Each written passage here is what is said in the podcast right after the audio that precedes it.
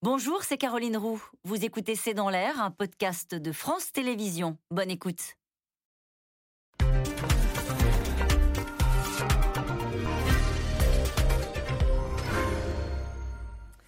Bonsoir à toutes et à tous. Nous attendons vos questions SMS, Internet et réseaux sociaux pour alimenter notre discussion. C'est l'un des rapports que l'on n'enterre pas. Le travail de la commission indépendante sur les abus sexuels dans l'Église oblige désormais l'institution à faire face à une réalité et à un chiffre. 330 000 mineurs ont été victimes d'agressions sexuelles depuis les années 50. L'Église ne peut se contenter désormais d'évoquer le pardon. Le rapport Sauvé sonne comme un réquisitoire. Couverture systématique des abus, indifférence envers les victimes, hyper concentration des pouvoirs, tabou de la sexualité, absence de garde-fou interne. Le pape a dit hier sa tristesse, sa douleur et sa honte, mais maintenant une autre étape s'ouvre, celle des réponses à apporter. Comment indemniser les victimes? Comment améliorer, par exemple, le recrutement des prêtres? Que changer dans une organisation interne dominée par les hommes et par le secret? Église, le choc, le pape et les réparations. C'est le titre de cette émission. Avec nous pour en parler ce soir, Jean-François Colossimo, vous êtes historien, théologien. Je rappelle la sortie en poche de chez Lexio euh, de votre livre Aveuglement, religion, guerre et civilisation. Isabelle de Golemin est avec nous ce soir. Vous êtes rédactrice en chef au journal La Croix. À la une de votre journal aujourd'hui, ce titre La douleur et la honte. Et je rappelle votre livre sur l'affaire Prena, Histoire d'un silence, publié aux éditions du Seuil. Notre invité ce soir également, euh, Nathalie Bajous. Vous êtes sociologue, vous êtes démographe, membre euh, de la commission indépendante sur les abus sexuels dans l'Église, précisément directrice euh, de recherche à l'INSERM et à l'école des hautes études en sciences sociales. Enfin, euh, Jean-Marie Guénois, vous êtes euh, rédacteur en chef en charge des questions religion et laïcité au journal Le Figaro. Je cite votre papier ce matin, abus sexuels, l'Église sous le choc de la vérité. Et je rappelle que vous étiez auparavant en poste à Rome, où vous avez fondé une agence de presse. Bonsoir à tous les quatre. Merci de participer à ce C'est dans l'air en direct. C'est un rapport choc pour l'Église, Jean-François Colossimo, mais pas seulement. Non, c'est pour l'ensemble de la société française. Je crois qu'à ma connaissance, d'ailleurs, il n'y a pas de rapport égal euh, qui a jamais été mené dans le monde, alors qu'on sait qu'il y a des grandes églises nationales catholiques, l'Église des États-Unis, euh, l'Église d'Allemagne, qui ont, euh, elles aussi, des comptes à rendre. Donc je crois qu'il y a eu quelque chose de, enfin, quelque chose tout à fait exemplaire. Vous alliez dire de formidable.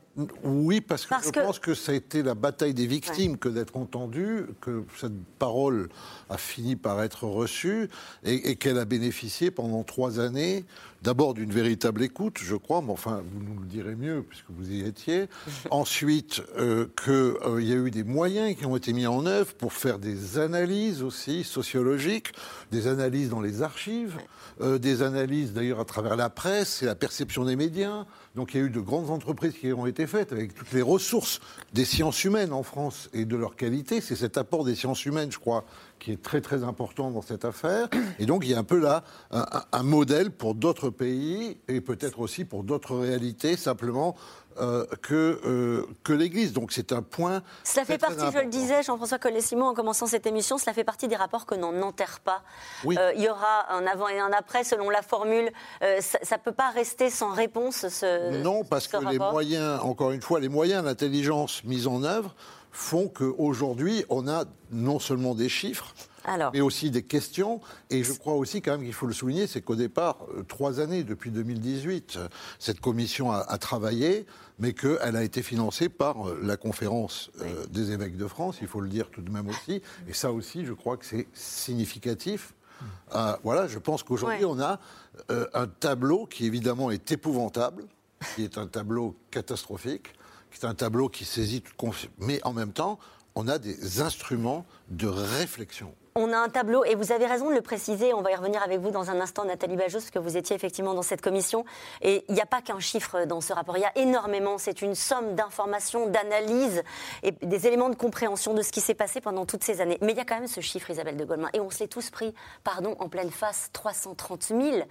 Euh, victimes d'abus sexuels. Alors, à ces 330 000, dans ces 330 000, il y a aussi des laïcs, hein, qui travaillaient au sein euh, de, l'Église, des, communautés.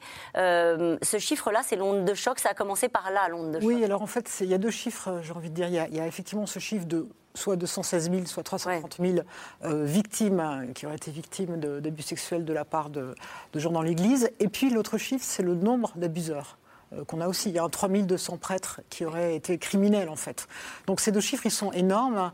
Et c'est vrai que pour les catholiques, et puis peut-être pour l'ensemble des Français, ce qui c'est grave, c'est à la fois le côté énorme, donc systémique, d'une institution qui a protégé. Et puis il y a cette autre chose qui, à mon avis, qui fait très mal aussi, c'est que la Commission a fait une, une, étude comparative pour voir si, en dehors de l'Église, il y avait d'autres institutions qui étaient aussi euh, criminogènes, enfin qui, qui, avaient comme ça euh, ce, genre de comportement. Et en fait, alors la première, c'est la famille. Hein. C'est là où le, le plus d'abus sexuels, c'est la famille de très loin. Mais ensuite, c'est l'Église catholique avant l'éducation, avant les associations sportives. Et ça, ça fait mal parce que c'est vrai que jusqu'à maintenant, on disait bon, il y a l'Église, d'accord, on va faire le ménage, mais il y a les autres. Là, on voit bien qu'il y a quand même une spécificité dans l'Église, et c'est ça qu'il faut travailler. Et c'est ça qu'il faut analyser. Nathalie Bajos, comment on arrive à ce chiffre-là? Comment est-ce que vous avez travaillé? Euh, on a, euh, je, enfin, je, voulais juste partager l'effroi, y compris au, niveau des membres de la commission par rapport à, ces données. On a travaillé d'une manière, euh, j'ai envie de dire, vous, vous l'avez souligné tout à l'heure, extrêmement rigoureuse et scientifique. C'est-à-dire qu'une des questions qu'on s'est posées, c'est caractériser l'ampleur du phénomène dans l'Église, son évolution dans le temps aussi, c'est une question très importante. Et est-ce, qu'il y a est-ce que l'Église représente une situation spécifique ou pas? Parce qu'évidemment, si on avait trouvé 3000 abus dans l'Église, vous imaginez bien, que la compréhension même du phénomène, parce que derrière les, chiffres, je suis complètement d'accord avec vous, il faut comprendre leur signification. Donc on avait besoin de comparer avec ce qui se passait dans d'autres euh, sphères. Et en fait, on a appliqué une méthode très simple qu'on utilise en, en, sociologie quantitative et en santé publique, en épidémiologie. On a fait un échantillon, on est parti d'un grand échantillon de 28 000 personnes on a demandé, et c'est là que ça n'avait jamais été fait, comme vous l'avez souligné, on a demandé aux personnes, quand vous étiez jeune, est-ce que vous avez été au catéchisme, est-ce que vous avez été enfant de cœur, est-ce que vous avez euh, euh, été dans un club de sport, est-ce que vous avez été en colonie de vacances, etc., euh, etc. Donc on a identifié les personnes qui avaient fréquenté telle ou telle sphère de socialisation dans leur enfance. Ensuite, on leur a demandé est-ce que vous avez déjà subi un abus euh, sexuel dans votre vie en expliquant ce que c'était, donc un acte sexuel sans votre consentement, en disant clairement que ça pouvait être un attouchement ou une pratique de pénétration. Et ensuite, on a demandé qui était l'auteur qui était l'auteur et quel âge aviez-vous la première fois Et ensuite, une série de petites questions sur qu'est-ce qui s'est passé, etc. Donc, le, la grande spécificité de ce travail, c'est on a des victimes et on a des personnes qui sont concernées. Tout le monde a un papa ou un oncle. Tout le monde ne va pas au catéchisme. Tout le monde ne va pas en colonie de vacances. Tout le monde ne va pas dans un club de foot et tout le monde ne suit pas des cours de violon, etc. Donc on a rapporté les événements d'agression à une population concernée. Et donc derrière ce chiffre qu'on reprend de 216 ou de, ou de, ou de 330, il y a des méthodologies extrêmement rigoureuses. C'est pour, ça que c'est important, vous prenez le temps de nous expliquer comment vous avez travaillé. Donc, il y a ce chiffre-là, il y en a d'autres qui définissent aussi plus précisément la, euh, le profil des victimes. Donc on apprend que ce sont majoritairement des petits garçons. Alors, on apprend effectivement toute une série de caractéristiques. Donc, il y a, dans les données de la SIAZ. Euh, c'est la commission, on va l'appeler la SIAZ pendant la, la commission sur, les, sur les abus. Il y a effectivement euh, les chiffres, mais il n'y a pas que les chiffres, et je voudrais qu'on revienne aussi dessus. Et dans les chiffres, puisque vous êtes dessus, oui, on a l'âge, on a le milieu social, on a comme ça quelques caractéristiques. Et qu'est-ce qu'on apprend? Ben, On apprend que, par exemple, on confirme que, on savait que les violences sexuelles contre les femmes touchaient tous les milieux sociaux. On montre dans cette étude que les violences sexuelles contre personnes mineures touche tous les milieux sociaux, y compris dans l'Église. Dans l'Église, au sein de l'Église catholique, les personnes qui sont, les enfants qui ont été victimes d'agressions sexuelles, ce sont aussi bien des fils de cadres que des fils d'ouvriers. On avait la profession du père, euh, du chef de famille, lorsque l'enfant avait 15 ans. On apprend le sexe ratio. 75%, pardon, 75% de garçons, 25% de filles.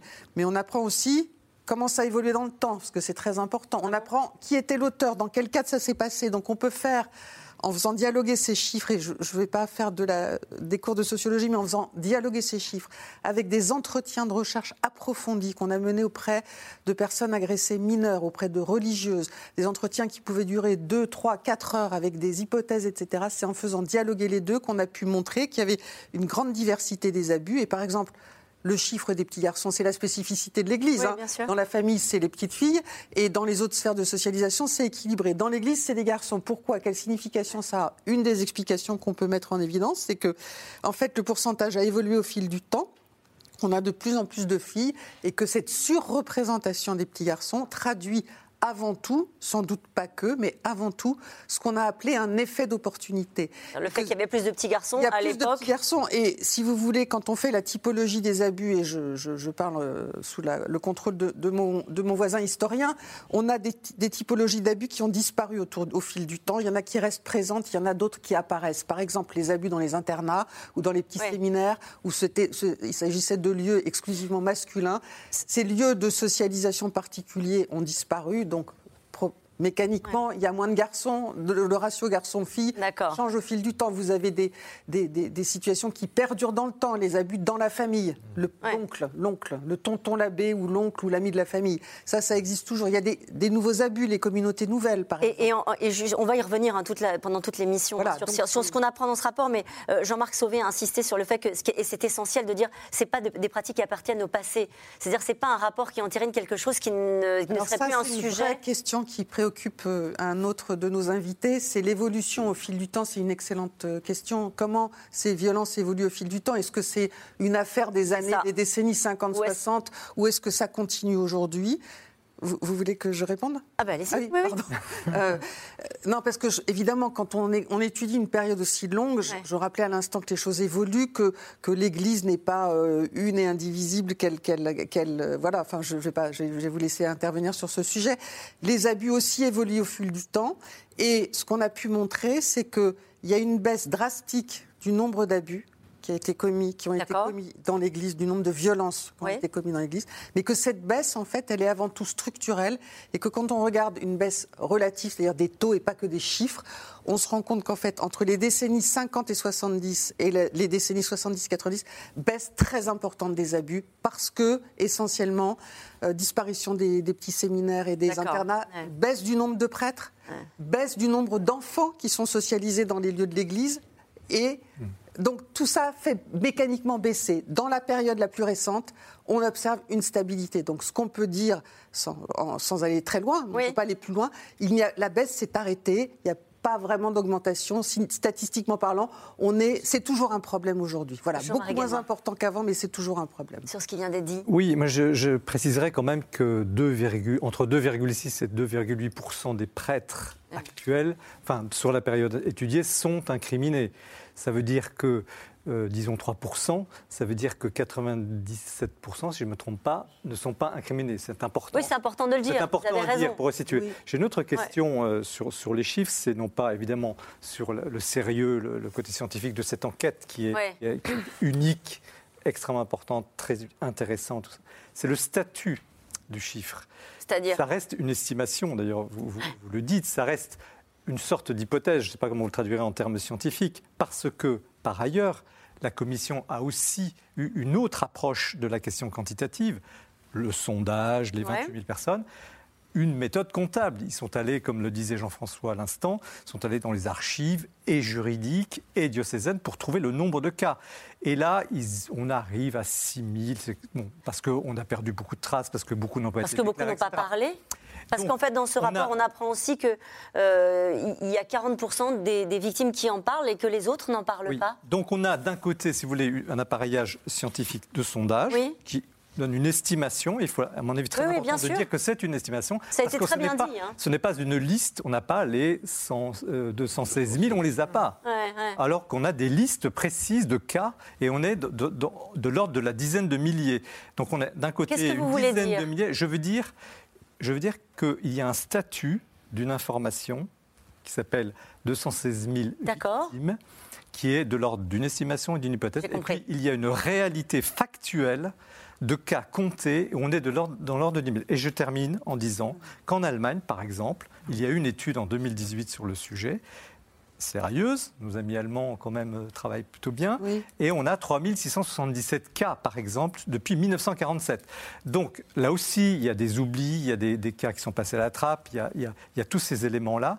Mais voilà, il faut tenir les deux. Il faut tenir les deux. Il faut tenir les cas référencés, euh, documentés, et puis l'estimation, l'hypothèse qui est extrêmement intéressante parce que ça pourrait être ça. Et c'est une précision qui est importante. Et d'ailleurs, c'est pas très différent de ce qui a été expliqué sur le travail qui a été fait sur la, méthodologie. Je, remets pas Mais on y reviendra, on y reviendra si vous le voulez bien, sur le contenu euh, qui, pour le coup, je pense, et, vous nous direz ce que vous en pensez, c'est indiscutable sur le fonctionnement de l'Église. Ce qui est très intéressant ah bah aussi dans ce rapport, c'est sur le, déni euh, euh, et le fonctionnement de l'institution. Isabelle de Je voudrais juste corriger, c'est pas 3% de prêtres incriminés, c'est 3% de prêtres criminels. Oui. C'est énorme.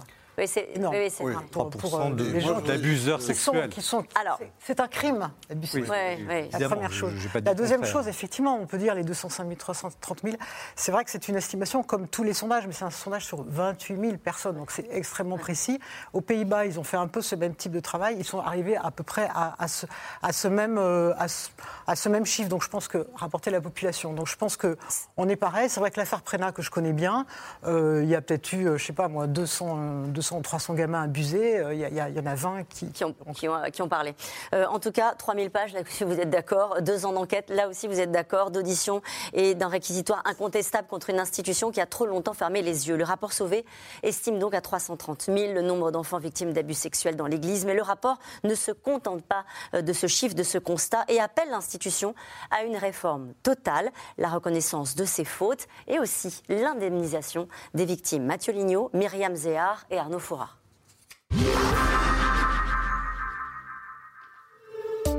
C'est un rapport accablant révélé hier. Une enquête de 3000 pages sur les violences sexuelles dans l'Église. Conclusion, des chiffres chocs. 3300 victimes mineures, jusqu'à 3200 agresseurs depuis 1950. Et des mots glaçants. Agression sexuelle, viol ou indifférence complète et cruelle de l'Église. Le président de cette commission indépendante, Jean-Marc Sauvé, pointe la responsabilité d'un système. Les défaillances sont euh, à la fois incontestables et graves. Certes, on ne mesurait pas dans les années 50, 60, 70 la gravité des conséquences des agressions sexuelles. Les victimes sont euh, les grandes absentes en réalité, quand l'Église sait, elle s'occupe des prêtres, elle essaye de s'occuper des prêtres, et elle ignore complètement les victimes. Cela fait pourtant plusieurs années que des victimes brisent le silence. Pierre-Emmanuel Germaintil a été agressé par le père Prénat, un prêtre pédophile, ancien responsable des scouts à Lyon. Quand il abusait d'un enfant, on va prendre l'exemple des scouts euh, le samedi après-midi, il vous chope, et puis vous rejette dans la fosse. Vous avez honte, vous êtes au milieu de tous les autres gamins, comment vous voulez parler? Le curé agresseur sexuel aurait abusé de centaines d'enfants pendant 20 ans. Sa hiérarchie dans l'église était au courant de ces agressions, mais n'a rien fait selon Pierre-Emmanuel. Moi j'en veux plus à ces gens-là qui ne sont pas des agresseurs sexuels, qui ne sont pas des gens malades, qui sont même des gens avec des, des niveaux de diplôme énormes, avec des cultures énormes, qui vous font la morale tous les jours et qui se permettent de cacher, de ne rien dire, au tribunal de vous dire ah ben j'ai entendu des rumeurs une fois, deux fois, dix fois, quinze fois, vingt fois, le prêtre m'a avoué, c'est pas grave, trois ans après je le promu doyen. Faut être complètement irresponsable quoi. Le prêtre pédophile a été condamné l'année dernière à cinq ans de prison. L'affaire Prénat, une illustration de l'omerta qui règne dans l'Église. C'est aussi ce que souligne le rapport paru hier. Face à l'ampleur du nombre de victimes, le pape François a réagi ce matin. Je voudrais exprimer aux victimes ma tristesse, mon chagrin pour le traumatisme qu'ils ont subi. Et aussi ma honte. Notre honte. Ma honte. Pour la trop longue incapacité de l'Église à les mettre au centre de ses préoccupations. Mais la demande de pardon de l'Église ne suffit plus. Le rapport fait 45 propositions. Parmi elles, l'indemnisation des victimes. Une nécessité pour être reconnue selon les associations. Vous devez payer pour tous ces crimes. Depuis quelques mois, l'Église de France tente de réunir de l'argent et fait appel à ses fidèles pour financer un fonds d'indemnisation. Mais pour la Commission, ce ne sont pas aux catholiques de payer pour les victimes. Reste à trouver une solution, peut-être en vendant de l'immobilier. Une grande partie de notre patrimoine, ce sont des, sont des bâtiments d'usage. Ce sont des églises qui, qu'on peut peut-être imaginer de, dont on peut imaginer de vendre quelques-unes, mais dont la plupart ne sont pas vendables. D'abord, dont la plupart ne sont, ne sont pas vendables et n'ont pas, n'ont pas d'intérêt architectural particulier. Donc, c'est pas, c'est pas absolument une solution. Le rapport préconise la création d'un organe indépendant pour gérer l'indemnisation. Il est aujourd'hui difficile d'évaluer le montant à verser à ces centaines de milliers de victimes. Et on entendait dans, ce, reportage euh, cette victime qui disait il nous faisait la morale tous les jours. Et je cite, je voudrais citer le, euh, l'édito, le très bon édito de la Croix aujourd'hui qui dit la contradiction manifeste, qui évoque la contradiction manifeste entre la parole et les actes, qui ajoute au scandale de l'atteinte aux plus faibles. C'est aussi parce que c'est l'Église, c'est aussi parce que ce sont des prêtres que c'est plus grave. Oui, parce que le prêtre, c'est en fait pour beaucoup de gens, le prêtre, c'est l'intermédiaire avec le sacré. Donc c'est une personne sacrée, c'est quelqu'un qui normalement revêt une dimension euh, presque non, non, humaine pour un, pour un gamin. Donc c'est pour ça que c'est très profond. Et c'est-à-dire pour ça, c'est intéressant, je trouve, l'abus sexuel, le, rapport le dit bien, c'est un peu comparable à ce qui se passe dans la famille pour l'inceste. C'est-à-dire que le, prêtre, c'est le père, c'est une espèce d'autorité comme ça naturelle et qu'on ne remet pas en cause. Et c'est sans doute pour ça que c'est tellement dur ensuite à dire. Mm. Et qu'effectivement, les victimes attendent des années et des années avant de le dire, parce que euh, c'est très profond profondément ancré en eux, en fait. Qu'est-ce qu'on apprend, Jean-François Colossimo, sur le fonctionnement de l'institution vis-à-vis de ces crimes bah, dans ce rapport? on apprend que d'abord, dans les années 60, pour remonter jusque-là, puisque c'est à peu près l'étendue de l'étude, elle est comme toutes les institutions, elle pratique l'omerta et elle cherche à enterrer les affaires, étouffer le scandale, en demandant aux gens de se montrer, je mets de très gros guillemets, responsables par rapport à l'institution, c'est-à-dire de couvrir. Et puis petit à petit, ça change parce que les cas se multiplient, et puis parce que les victimes euh, parlent. Et là, le, grand moment, tout de même, c'est euh, à partir des années 1990, on s'inquiète de ce que les victimes aient un droit à parler, sans pour autant d'ailleurs que l'Église tranche en faveur des victimes, en tout cas l'institution.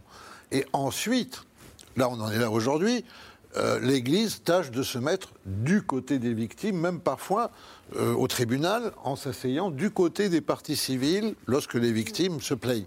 Le moment de bascule, c'est quoi? C'est l'affaire Bisset. C'est en, à la fin des années 2000. C'est un abbé qui euh, a commis des crimes pédophiles. il a été dénoncé par une mère. le procès va prendre beaucoup de temps, mais le procès qui suit, c'est celui de son évêque, Monseigneur Piquant qui invoque le secret de confession et qui demande le pardon pour ce prêtre qui lui-même va être condamné. C'est le premier évêque, d'ailleurs, euh, je crois le dernier, c'est l'évêque qui témoigne, je dirais, de ce rapport au prêtre, à la victime, qui va complètement changer à partir de lui, parce que là, il y a une prise de conscience. Et en 2002, il faut se le rappeler, l'Église catholique de France produit un fascicule. Mmh lutter contre la pédophilie qui est distribuée à 100 000 exemplaires aux prêtres, euh, aux chefs scouts, euh, aux responsables laïcs. Donc là, on voit bien qu'il y a une conscience qui se produit. Et puis cette conscience, elle va se confronter aux réalités avec beaucoup de difficultés. C'est l'affaire Prénat qui devient l'affaire Barbarin, alors qu'il y a une affaire Prénat criminelle, voilà, ça c'est clair. Mais d'un coup, c'est Barbarin, le cardinal de Lyon, qui, euh, je veux dire, cristallise avec sa, sa tragique formule, Dieu merci, euh, le film de Ozon. Et là, on voit qu'il y a une prise à partie, en fait, qu'on demande une autre intervention, et arrive la, la SIAZ, la fameuse commission, initiée en 2018. Donc, on voit quand même qu'il y a eu, peut-être lente, une évolution qui a qui est notable. Alors, moi, ce que j'ai lu dans le rapport Sauvé, c'était un réquisitoire contre l'institution et son comportement vis-à-vis de ces abus sexuels. Euh, couverture systématique des abus, je le disais tout à l'heure, indifférence envers les, victimes, hyperconcentration des pouvoirs, euh, absence de garde-fou interne. C'est-à-dire, sur cet aspect-là, il n'y a aucune ambiguïté sur le fait qu'il y a une responsabilité de l'institution. Jusqu'en 2000. Non, jusqu'en 2018. Alors, on, peu importe, euh, je, voudrais avoir votre avis, euh, Nathalie Bajot, sur le diagnostic qui est fait sur le fonctionnement de l'institution, parce qu'on va s'interroger tout à l'heure sur ce qu'il faut changer. Mais pour savoir ce qu'il faut changer, il faut arriver effectivement à comprendre pourquoi la situation a favorisé la survenue de ces, de ces violences sexuelles. Et au-delà au -delà des chiffres, hein, les chiffres euh, sont évidemment importants pour cadrer l'ampleur et surtout voir comment les choses évoluent et qui ça touche. au-delà de ça, il faut arriver à comprendre pourquoi, et en particulier particulier ce qu'on disait au tout début de cette émission. Pourquoi il y en a beaucoup plus dans l'Église que dans d'autres sphères? Pour la famille, j'ai envie de dire que malheureusement, c'est assez simple. Mm. Les enfants sont tout le temps avec les parents. Et l'enquête le montre, les abuseurs sont d'abord tout le temps, tout le temps, les abuseurs sont des hommes. 95% des situations sont des agressions commises par des hommes, que ce soit, quelle que soit la sphère. Donc dans la famille, les pères ou les beaux-pères ou les oncles sont là. Euh, l'autorité euh, qu'on évoquait tout à l'heure, elle est toujours présente. Ce qu'elle a de spécifique dans l'Église par rapport aux autres sphères de socialisation, c'est qu'elle est redoublée. L'autorité évidente entre un adulte et un enfant, il y a un rapport d'âge, un rapport de pouvoir, quel que soit le, type de violence elle est redoublée dans le cas de l'Église par le caractère sacré de l'autorité, par l'autorité sacrale. C'est ce, que vous disiez.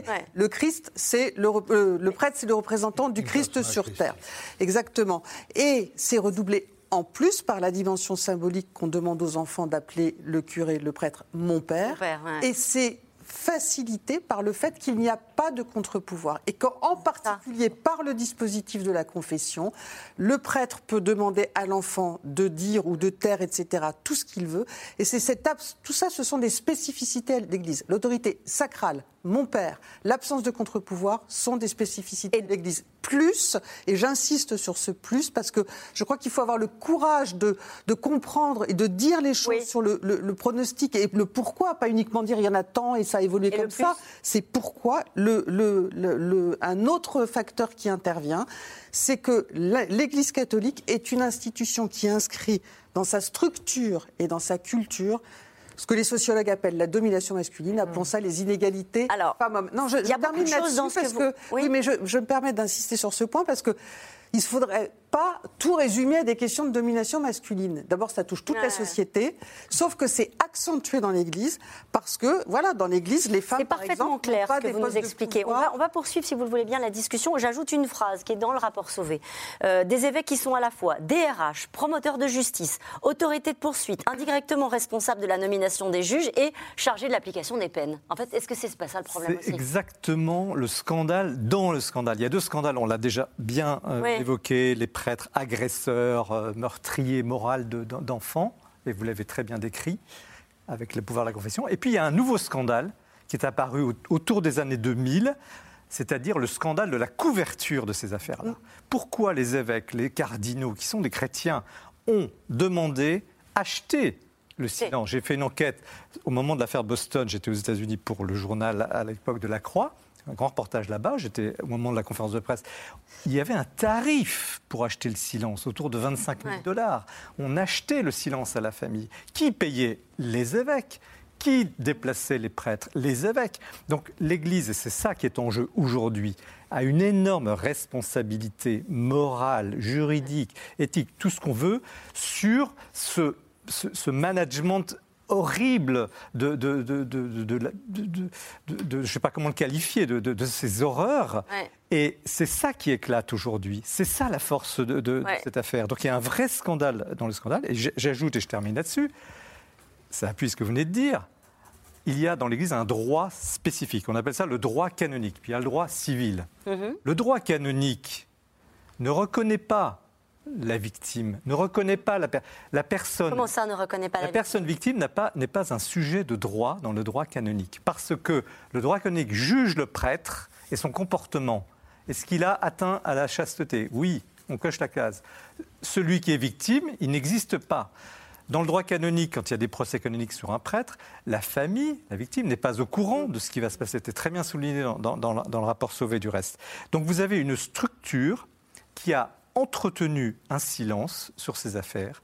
Et c'est ce silence aujourd'hui qui est enfin, euh, euh, qui sort enfin et qui met en cause la responsabilité hautement euh, morale. Et de l'institution elle-même. Des cadres, mais oui. De la cadre et de l'institution. Ça veut dire que l'Église ne pourra pas se contenter de dire désormais euh, ce ne sont quelques, que quelques brebis galeuses. C'est ça, c'est pas des brebis galeuses. D'ailleurs, déjà de dire des brebis, alors à chaque fois c'est ça, les évêques disent c'est une brebis galeuse. Bon, déjà, je trouve ça Mais effectivement, le, le, problème, c'est que je suis d'accord avec Jean-François, il y a eu au même moment dans l'Église et dans la société cette prise de conscience dans les années 2000, hein, en gros. Ségolène Royal dans l'éducation nationale, euh, donc les évêques, l'affaire Piquant en 2000. Le problème, c'est que dans l'éducation nationale, finalement, ça allait plus vite après. Alors que les évêques, après 2001, il n'y a rien eu. Barbarin, il n'a absolument pas dénoncé Prénat, et on était après 2001. Donc en fait, ce qui s'est passé, c'est que les évêques se sont dit, bon, ok, on recommence plus, ils n'ont pas été voir ce qui s'était fait avant, et en fait, ils ont continué à ne pas dénoncer à la justice, et c'est l'affaire Barbarin, et en fait, c'est le problème des victimes.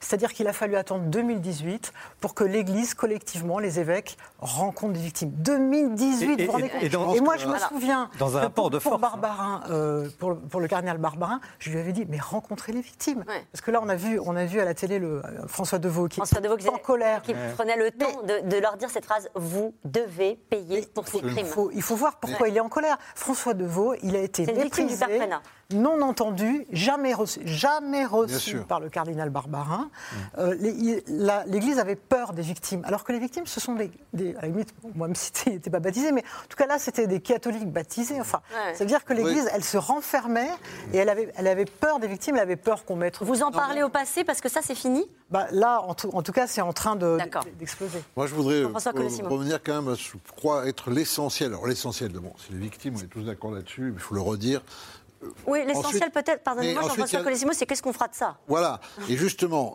euh, je pense que euh, la Commission, sans sortir totalement euh, de son périmètre, pointe une véritable question, il faut le dire, qui est d'ordre théologique. C'est-à-dire c'est là où l'Église est prise à partie, parce qu'elle est prise à partie dans sa propre représentation d'elle-même. Le secret de la confession, le droit canonique? Le droit canonique et, le, et la définition du prêtre, sans être cuistre et en allant vite, qui apparaît en fait en Europe, dans l'Europe catholique, au moment où apparaît le protestantisme. vous savez que chez les protestants, il y a des pasteurs, ils sont mariés, et ça va s'appeler la contre-réforme, et ça va donner une image d'un prêtre qui devient en quelque sorte investi de pouvoir surhumain, qui par lui-même, parce qu'il porte cette l'ordination, cet âge de l'ordination, quasiment, je dirais, en répétant les paroles de la consécration dans l'Eucharistie, ceci est mon corps, c'est pas rien, euh, transforme. Euh, le, transforme le pain et le vin en corps et sang, enfin, etc. On a toute une représentation là qui explique aussi le cléricalisme, parce que c'est une grosse affaire de cléricalisme, c'est-à-dire le clergé, les clercs, une classe, une caste qui est en quelque sorte séparée du peuple. Donc on a ce problème de cette construction. Cette construction, elle n'est pas si traditionnelle. Elle ne remonte pas forcément à l'Église primitive. Cette conception, elle est, elle est dans une histoire de, de l'affrontement en Europe entre finalement l'Europe latine et l'Europe germanique, entre l'Europe libérale du Nord et l'Europe, je dirais, plus conservatrice. Et vous dites, Jean-François Colissimo, que c'est là le nœud de, du problème? Oui, parce, qu'aujourd'hui, il y a des gens qui voudraient naturaliser cette vision qui est très marquée historiquement, qui est d'ailleurs sociologiquement battue en brèche parce que le prêtre apparaît tout sauf surhumain aujourd'hui. Ce n'est pas une condition désirable, n'est-ce pas, sociologiquement? Et là, il y a un travail théologique qui est très profond. C'est, c'est quoi être prêtre? Eh bien, alors, vous savez quoi? On va répondre peut-être à cette question, Jean-François Colossimo, et en tout cas évoquer toutes les pistes qui sont mises sur la table, y compris par la Commission, sur les réformes, en tout cas les changements que pourrait apporter l'Église. Et on va évidemment parler de la question financière, des réparations. Mais d'abord, je voudrais que vous voyez ce deuxième reportage, parce que naturellement, tous euh, les regards se tournent désormais vers le Vatican. Hier, le pape François a dit sa tristesse, sa douleur, sa douleur, mais aussi sa honte. Dès son arrivée, ce pape plutôt progressiste avait donné un espoir à ceux qui attendaient une réforme de l'Église, mais sept ans plus tard, il s'est montré plus conservateur peut-être qu'on ne l'imaginait. Euh, Juliette Perrault, Paul-Rémy Barjavel et Ariane Logier. C'est une déclaration qui a marqué les premiers pas du pape François. Ce jour-là, alors qu'il n'est élu que depuis quatre mois, le chef du Vatican s'exprime sur l'homosexualité. Si une personne est homosexuelle, cherche Dieu et de bonne volonté, qui suis-je pour la juger? Qui suis-je pour la juger? Une phrase interprétée comme la promesse d'une nouvelle ère, celle d'une Église plus tolérante. Avec un homme pour l'incarner, Giorgio Mario Bergoglio, en fonction depuis le 13 mars 2013. Un cardinal argentin, à l'époque quasi inconnu, et qui s'en amuse lui-même le soir de sa désignation.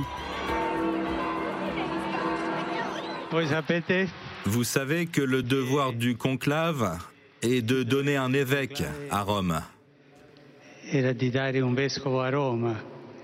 Il semble que mes frères cardinaux sont allés le chercher presque au bout du monde. Un homme de conviction familier des ghettos de Buenos Aires, réputé pour son goût du contact direct. Une vie modeste qu'il compte bien poursuivre à la tête du Vatican. Hors de question, par exemple, d'occuper le vaste appartement pontifical qui lui est réservé. François choisit cette résidence pour rester proche des autres membres du clergé. Une attitude qui séduit les fidèles, très enthousiastes.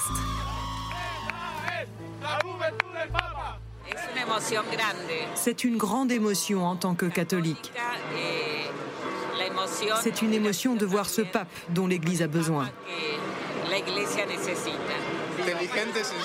Il est intelligent, simple et sage. Nous verrons ce qu'il va faire. Mais cinq ans plus tard, c'est la douche froide.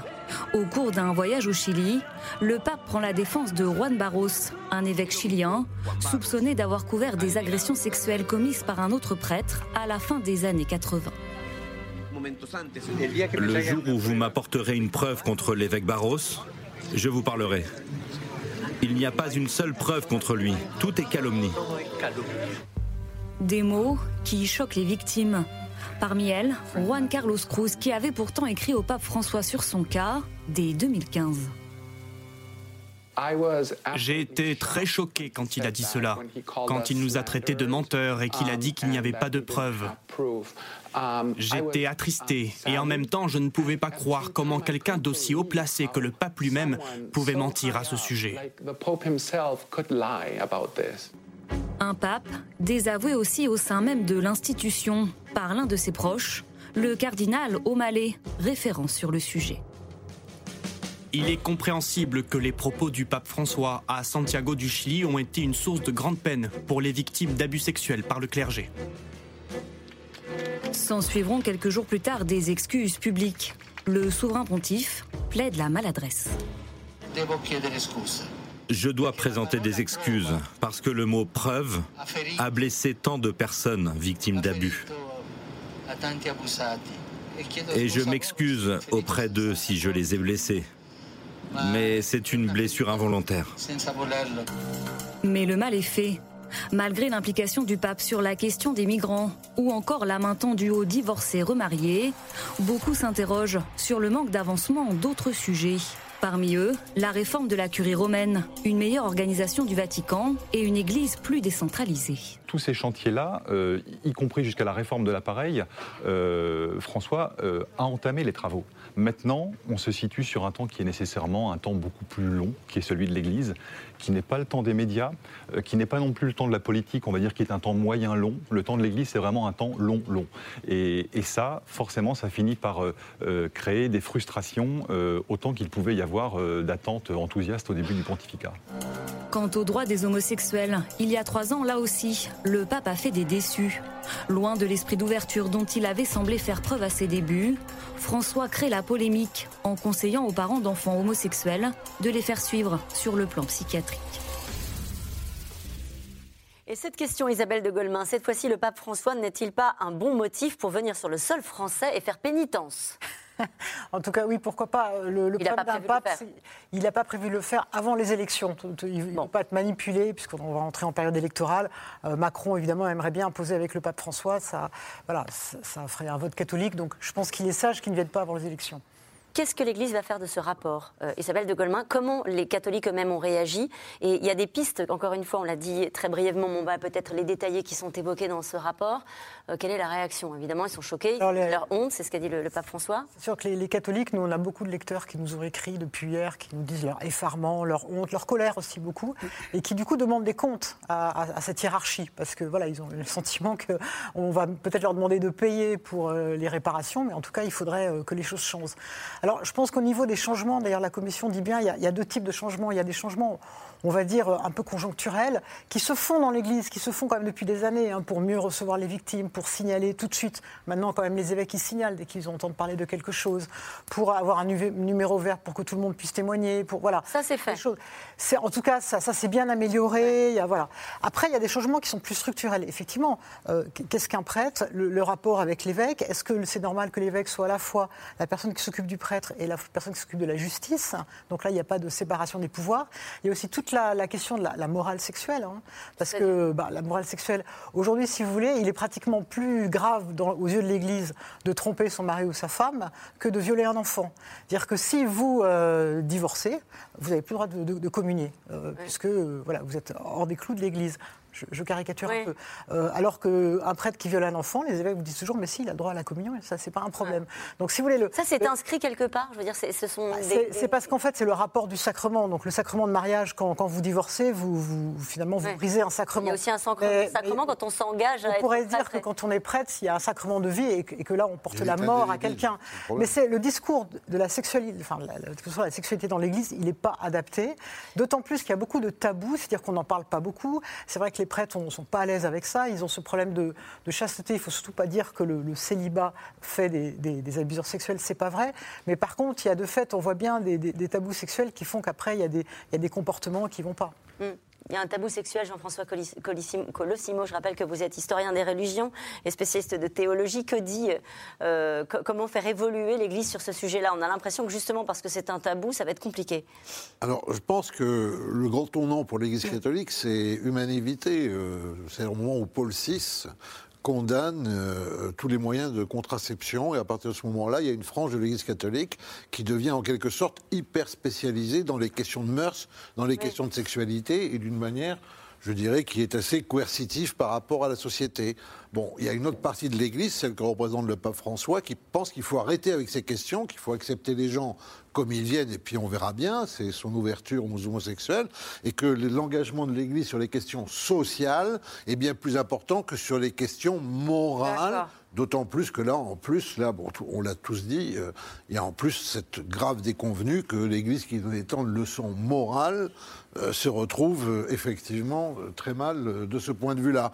Donc, vous avez ce problème. Est-ce que, est que l'Église est là pour réglementer les comportements individuels ou pour témoigner de l'Évangile, je dirais, dans pour l'humanité. Vous voyez, c'est ça.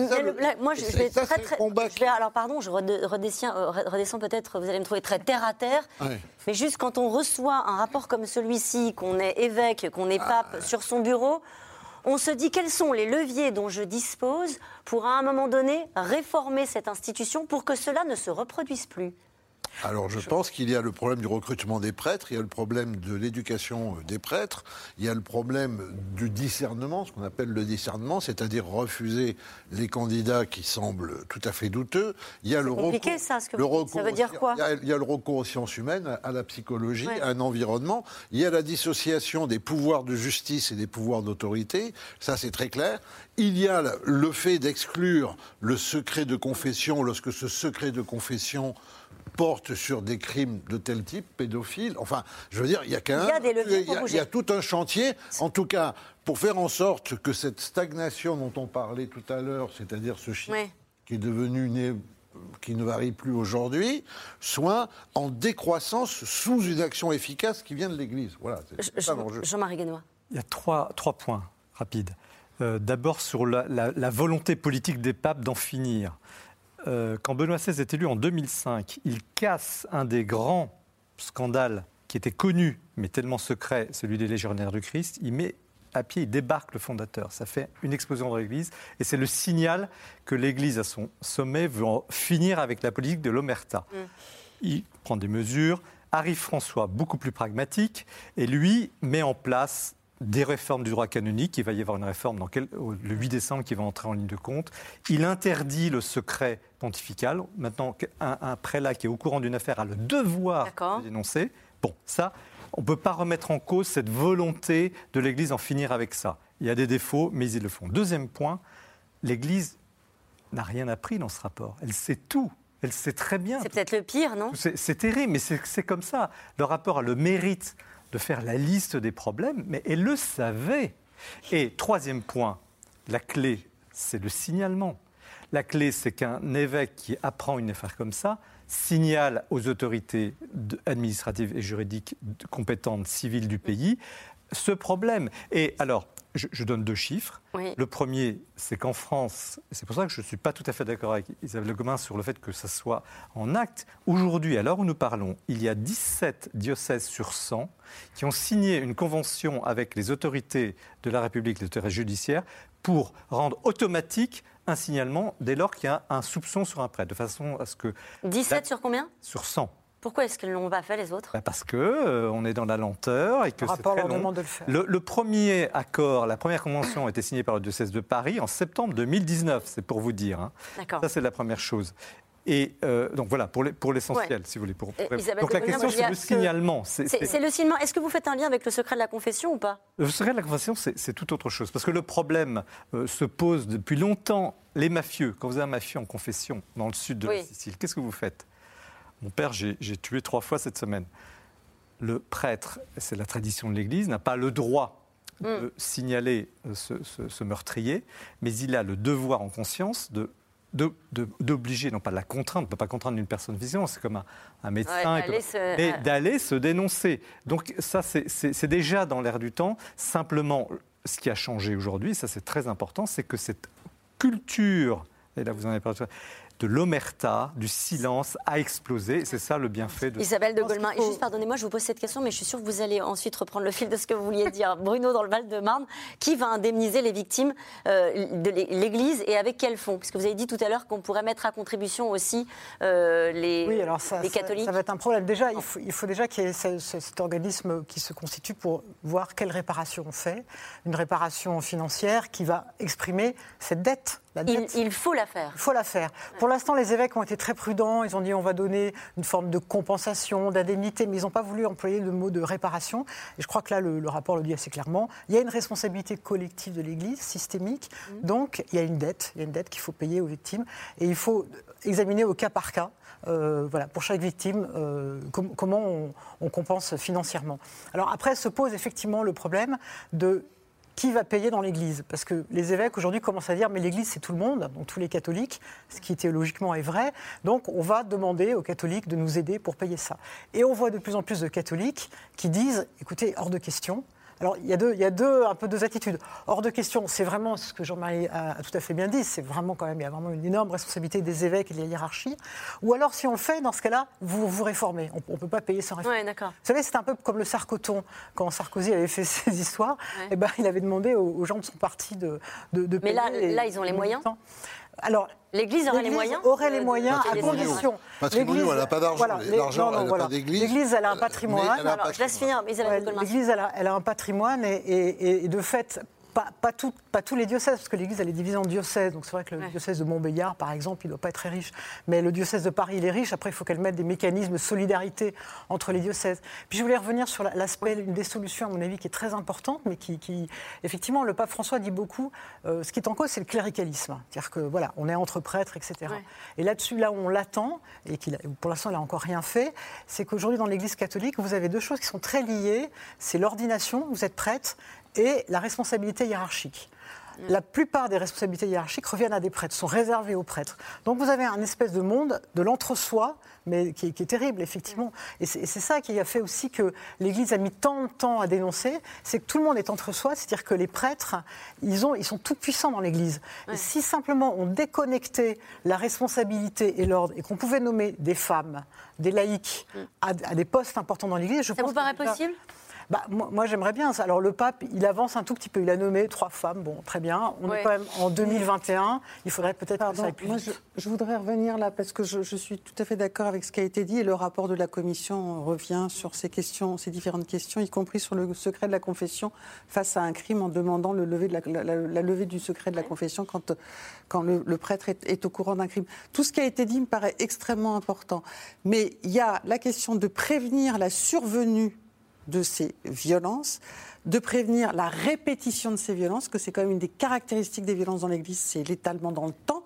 Les prêtres abuseurs ont en moyenne abusé de au moins 35, 40, 50 enfants. Donc, euh, euh, donc je veux dire, à part le fait qu'on savait forcément, je veux dire, les prêtres abusent pas, même s'ils sont très peu, et je crois que vous avez tout à fait bien fait de le rappeler, c'est très peu de prêtres qui abusent.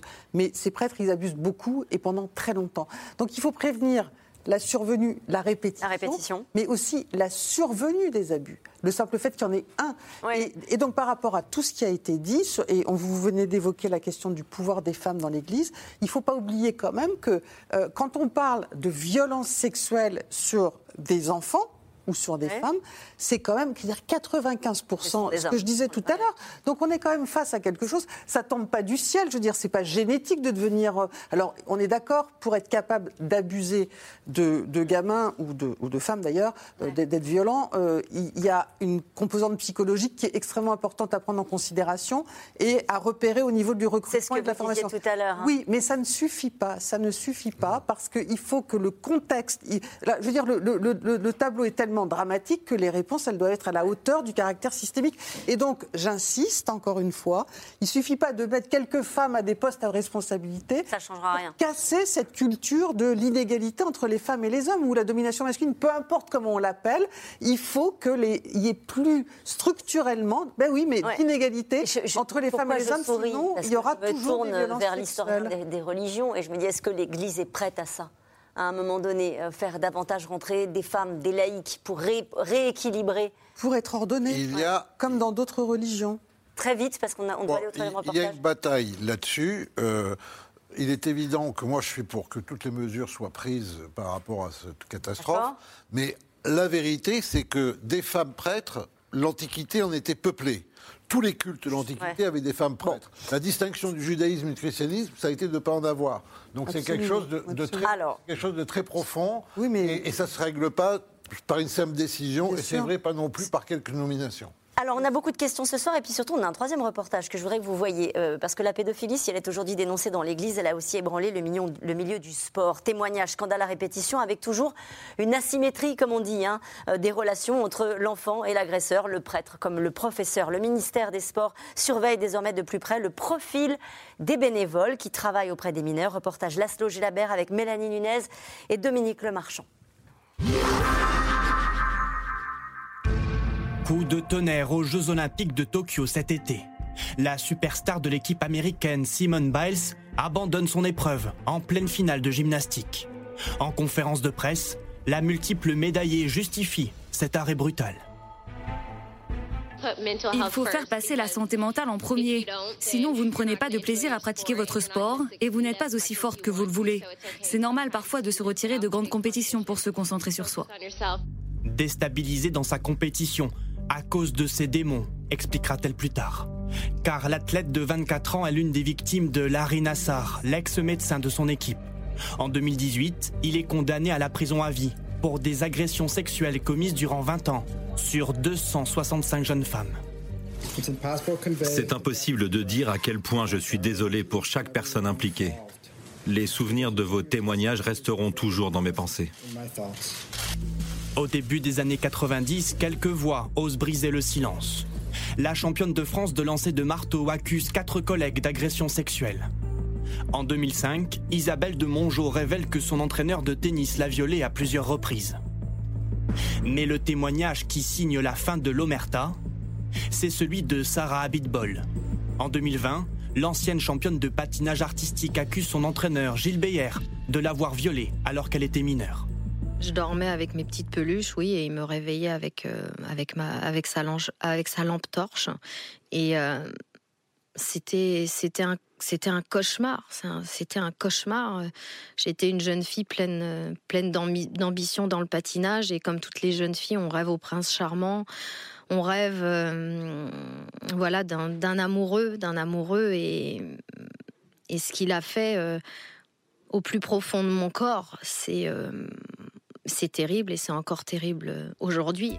Dans le monde du patinage artistique, la parole se libère, mais la Fédération des sports de glace met du temps à réagir. Son président Didier Gaillaguet est sommé de démissionner par le gouvernement, mais il se montre inflexible. Ne m'agressez pas, s'il vous plaît. La fédération est accusée, sur la base de médias pour le moins déchaînés, d'une ministre moralisatrice et selon les opportunistes de circonstances, qu'on n'a pas vu d'ailleurs dans les patinoires depuis certains près de dix ans. Pour être démissionnaire, il faudrait que j'ai commis une faute. Or, je n'estime pas en avoir commise. Face à l'ampleur des scandales, Didier Gaillagui abandonnera finalement son poste quelques jours plus tard. Passé le choc des révélations, encore faut-il trouver des solutions. C'est la mission de la ministre des Sports qui a créé une base de données unique où sont contrôlées les informations de 2 millions de bénévoles. Pour la première fois dans cette rentrée sportive, euh, nous avons tous les entraîneurs bénévoles, tous les cadres d'État qui sont euh, en position d'entraîneur, de formateur euh, ou bien d'entraîneur national qui ont été soumis à ce croisement d'informations entre leur casier judiciaire et le FIGES qui recense les infractions sexuelles. Un dispositif présenté comme un exemple dans le rapport Sauvé sur les abus sexuels dans l'Église. Mais est suffisant?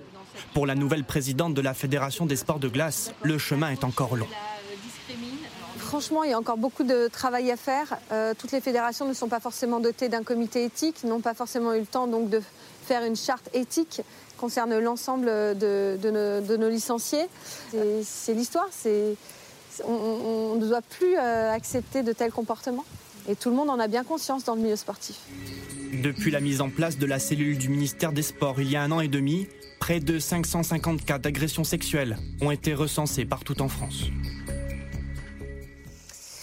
Et on entendait la ministre dire qu'on croisait désormais les fichiers hein, des délinquants sexuels avec les bénévoles. Euh, bon, il, bah, était temps. il était temps. Euh, cette question de Pierre en Seine-Maritime, quels sont les milieux et les institutions qui devraient procéder au même examen de conscience que l'Église?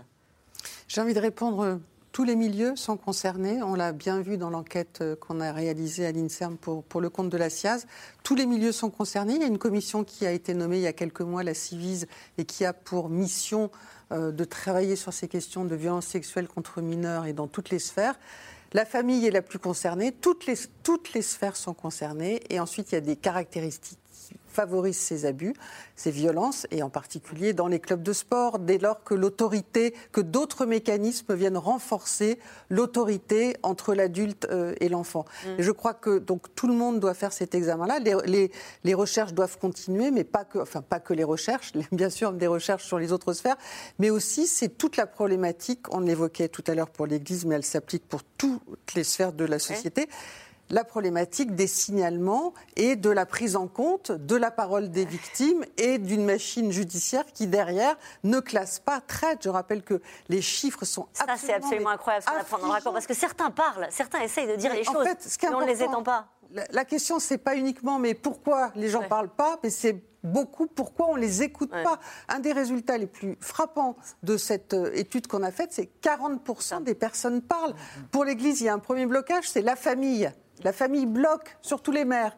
Mais dans les autres sphères aussi, euh, on n'écoute pas, on ne croit pas, on n'entend pas, on n'écoute pas, on ne croit pas. C'est pas tant de libérer la parole qui se libère depuis les années 70, c'est de l'écouter et que derrière aussi les sanctions soient mises en œuvre. Isabelle de euh, Goldman, très vite. Oui, euh, rapidement, c'est vrai qu'il y a 5,5 millions, je crois, de Français qui ont été abusés dans leur enfance. Enfin, c'est ce que vous montrez. Donc on voit bien que le phénomène, il est, il est très grave, il concerne toute la société.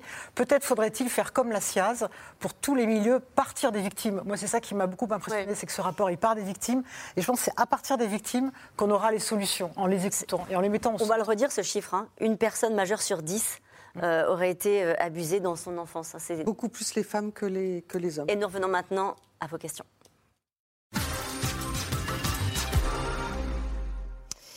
Question intéressante de Jean-Claude dans le Nord. Les personnes accusées de tels actes ont-elles été démises de leurs fonctions? Euh, oui, par exemple, le, Prénat à Lyon, il est plus prêtre.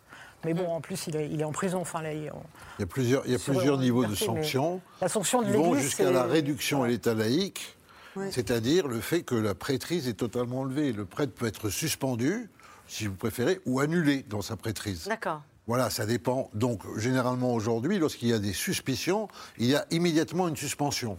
La personne n'a plus le droit d'officier. Et puis lorsque les conclusions viennent et qu'elle est reconnue comme coupable, dans ce cas-là, ça va jusque en fait le fait d'être chassé de sa fonction. Enfin, ce qu'a ce montré quand même l'étude de, mon collègue euh, Philippe Portier, c'est que dans un nombre de cas très impressionnants, quand il y avait une suspicion, le prêtre était déplacé, souvent envoyé à l'étranger, en particulier en Afrique ou dans les euh, Antilles, aux Antilles, et euh, donc déplacé, on ça, ça ne se fait plus. dans un autre diocèse. Ça se fait un peu moins. Moi, je crois que ça se fait un ça peu a été quelque... extrêmement important. Et dans les victimes qu'on a rencontrées, il y en a qui savent encore aujourd'hui que leur agresseur a été il est dans tel endroit aujourd'hui encore. Alors, il y a d'autres questions, si vous le voulez bien. Comment des groupes comme la Manif pour tous ou la droite conservatrice ont-ils accueilli ce rapport? Je pense qu'il n'y a pas une histoire de, droite conservatrice ou de droite ou de manif pour tous. La question, c'est que ce rapport, il a, il a atteint, euh, je, cite un prêtre, euh, le père Vignon, qui est très connu parce que c'est un de ceux qui s'est opposé le plus tôt, le plus tôt à, à, Colonel Barbarin.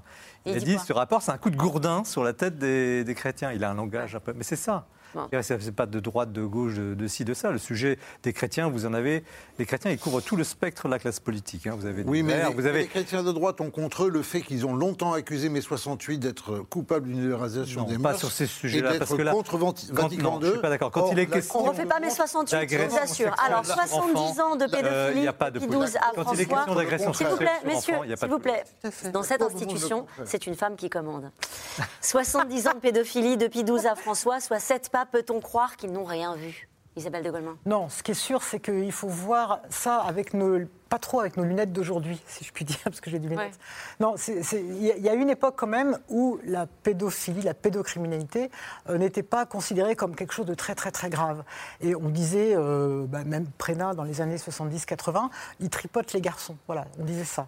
Et c'est quand même vraiment en 2000 que dans la société et dans l'Église, c'est devenu un crime euh, de manière euh, pour tout le monde. Par contre, l'Église s'est toujours occupée des prêtres déviants, elle appelait ça les prêtres déviants. Donc soit elle les cachait, elle les mettait ailleurs, en Afrique ou dans d'autres paroisses, et il y a eu des, hôpitaux qui ont été créés, des cliniques qui ont été créées spécialisées pour recevoir ces prêtres-là. Donc, mais sauf qu'elle le faisait en cachette, elle ne le disait pas. Pendant combien de temps les victimes d'abus sexuels peuvent-elles porter plainte?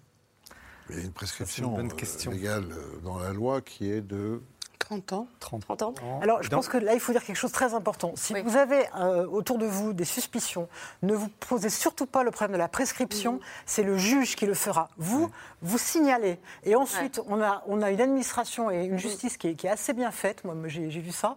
Et qui va, elle, voir si c'est prescrit ou pas. C'est pas à vous de le, de le dire parce que c'est très compliqué la prescription. Personne n'y comprend rien. Alors, une question de Marc de Paris qui fait écho à ce que vous nous disiez euh, au début d'émission. Euh, comment la commission a-t-elle abouti au nombre de 330 000 victimes.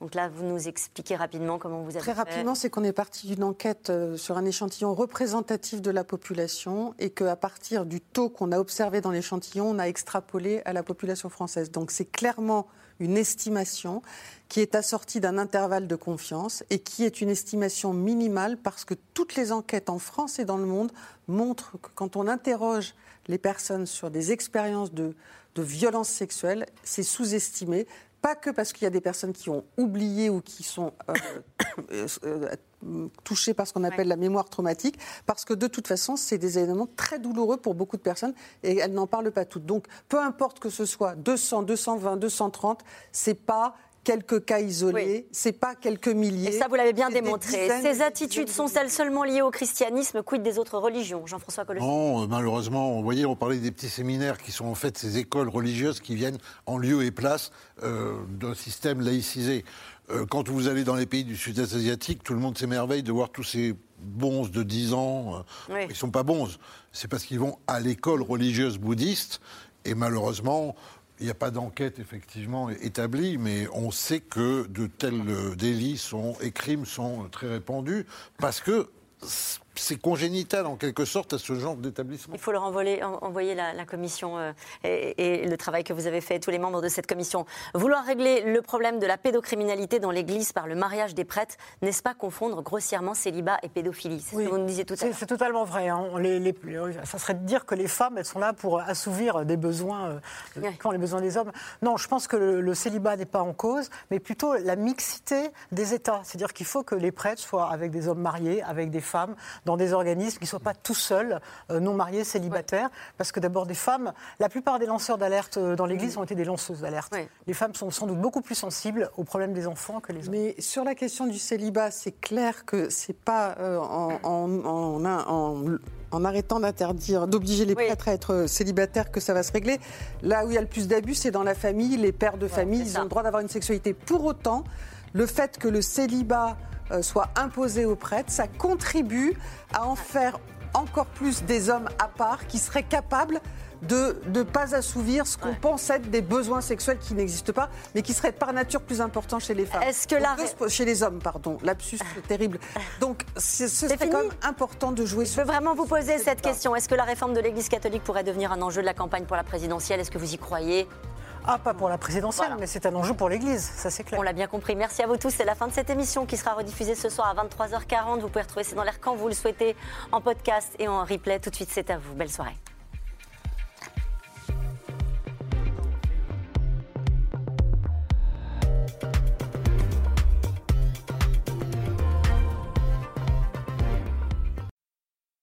C'était C'est dans l'air, un podcast de France Télévisions. Alors s'il vous a plu, n'hésitez pas à vous abonner. Vous pouvez également retrouver les replays de C'est dans l'air en vidéo sur France.tv.